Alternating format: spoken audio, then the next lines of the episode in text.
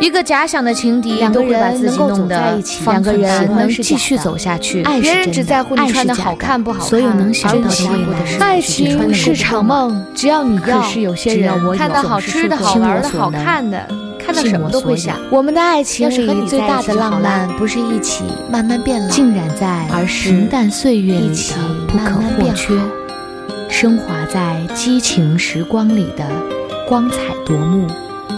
欢迎收听《糖蒜小声说》。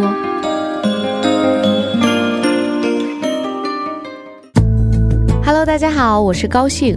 荔枝 FM 最新推出闹钟功能，如果您喜欢小声说节目，可以将节目下载。下载完成后，点击右上角账号头像，进入播放设置，选择闹钟功能，就可以将小声说设置为起床闹钟啦。让我的声音陪您开启美好的一天。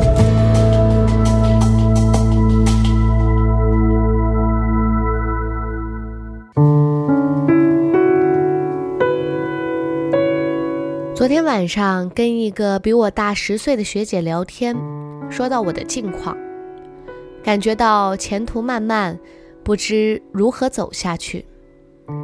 工作不是那么顺畅，最主要的是这种生活，并不是我想过的。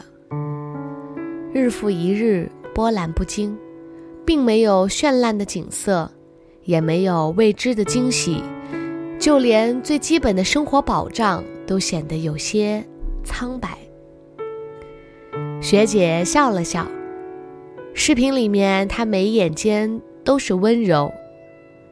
虽然是三十多岁的人了，看起来依旧明媚阳光，仿佛跟我是一个年龄段的。我们关系十分要好，我开玩笑说这辈子就缺一个姐姐了。他就说：“那我来当你姐姐吧。”然后两个人笑得灿烂张扬。学姐说：“说到底呀、你们这帮小年轻，玻璃心，经不住事儿。你们那么年轻，还有大把的时间去打拼，用不着天天怨天尤人，抱怨人事不公的。其实谁都跟谁一样，做多做少，真的在未来有那么一杆秤来给我们做一个评判，只是时间未到，你还看不到而已。学姐十七岁高二的时候辍学，因为那年父亲出车祸身亡，肇事司机逃逸，家里还欠着十万元的巨款，母亲整天都是以泪洗面，整个人瞬间就衰老下去。虽然十万元对于现在来说，并不是一个多大的数字，但是。对于将近二十年前那个一般家庭来说，确实算是一个天文数字了。没有办法，学姐只好退学打工，去偿还家里欠下的巨款。但是无论那个时候她多么努力，对于这个家来说，都是九牛一毛。三年后，母亲。郁郁而终。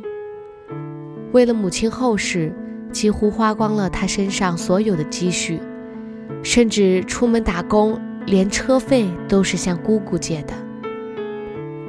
整整七年，他都没有回过家一趟，因为要省下那些车费，用以度过那些艰难的日子。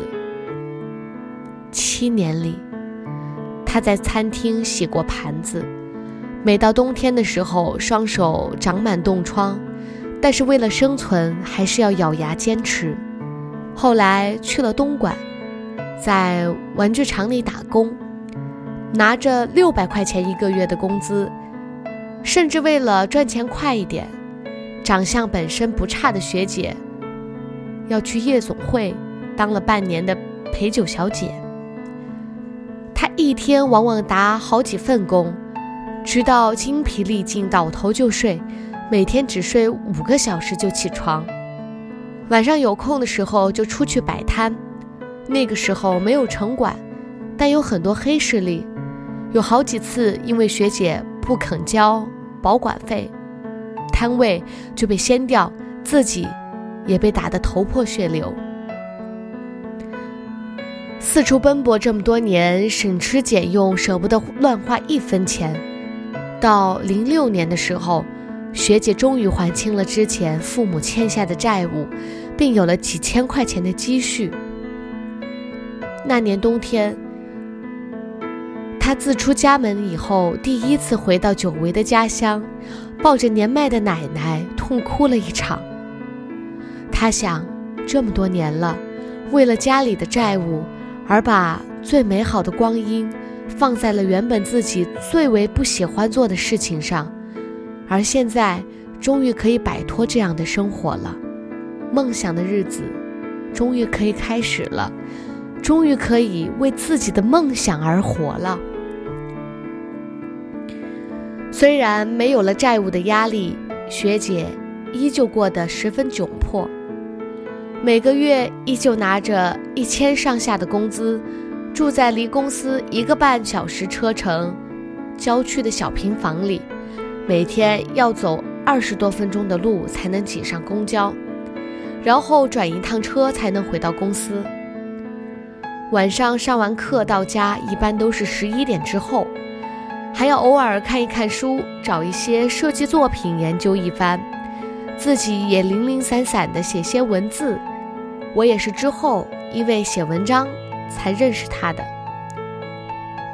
三年后，学姐升职，成为了整个公司升得最快的那一个，当上了设计总监的特助，年薪十五万元。二零一一年，学姐三十一岁，刚好总监跳槽去了大公司，学姐顺理成章地成为了设计总监。年薪六十万。二零一三年，学姐辞职，开始和别人合伙创办了自己的服装品牌，成为了新公司的 CEO。也正是这一年，学姐出了人生第一本书。二零一四年，学姐公司下半年的销售额突破两千万。学姐说呀。其实你们都是因为生活过得太好了，才会遇到一点小挫折，就仿佛遇到了洪荒野兽。现在的小孩，不管是农村的还是城市的，从小都是从掌心里捧出来的，总是选择更为舒服的姿态去过好这段原本应该拼搏的日子。稍微遇到一点不顺心的事，就悲天悯人。然后还往往看不惯社会上各种现象，自命不凡。说到底呀，就只是心比天高，命比纸薄。其实青春本来就是一个人最好的时段，也是这个时段才把人和人的距离拉得好远。你安逸舒服了，从此之后。如果没中彩票的话，你就可能不温不火，甚至贫困潦倒的过一辈子。你奋力挣扎、努力拼搏了，也许可能还是达不到身世地位显赫，至少是风风火火、热热烈烈的过了一个青春时段。但是，万一就成功了呢？所以呀。抛开那些没有必要的纠缠跟迷茫，青春本身就是充满朝气的，本身就是最适合去拼一把的年纪。时间眨一下眼就过去了，没有多少时间可以等着你克服自己的玻璃心。人家能做到的，为什么放在你这里就显得格外艰难了呢？二十几岁还不算老，别把自己的青春葬送在自己满嘴借口中和奢求安逸舒适的环境中。就算再努力十年，你也才区区三十几岁，而这十年里面，每天进步一小点，也足够你的人生有一场质的飞跃。亲爱的朋友。别让舒适、安逸成为了你青春的坟墓。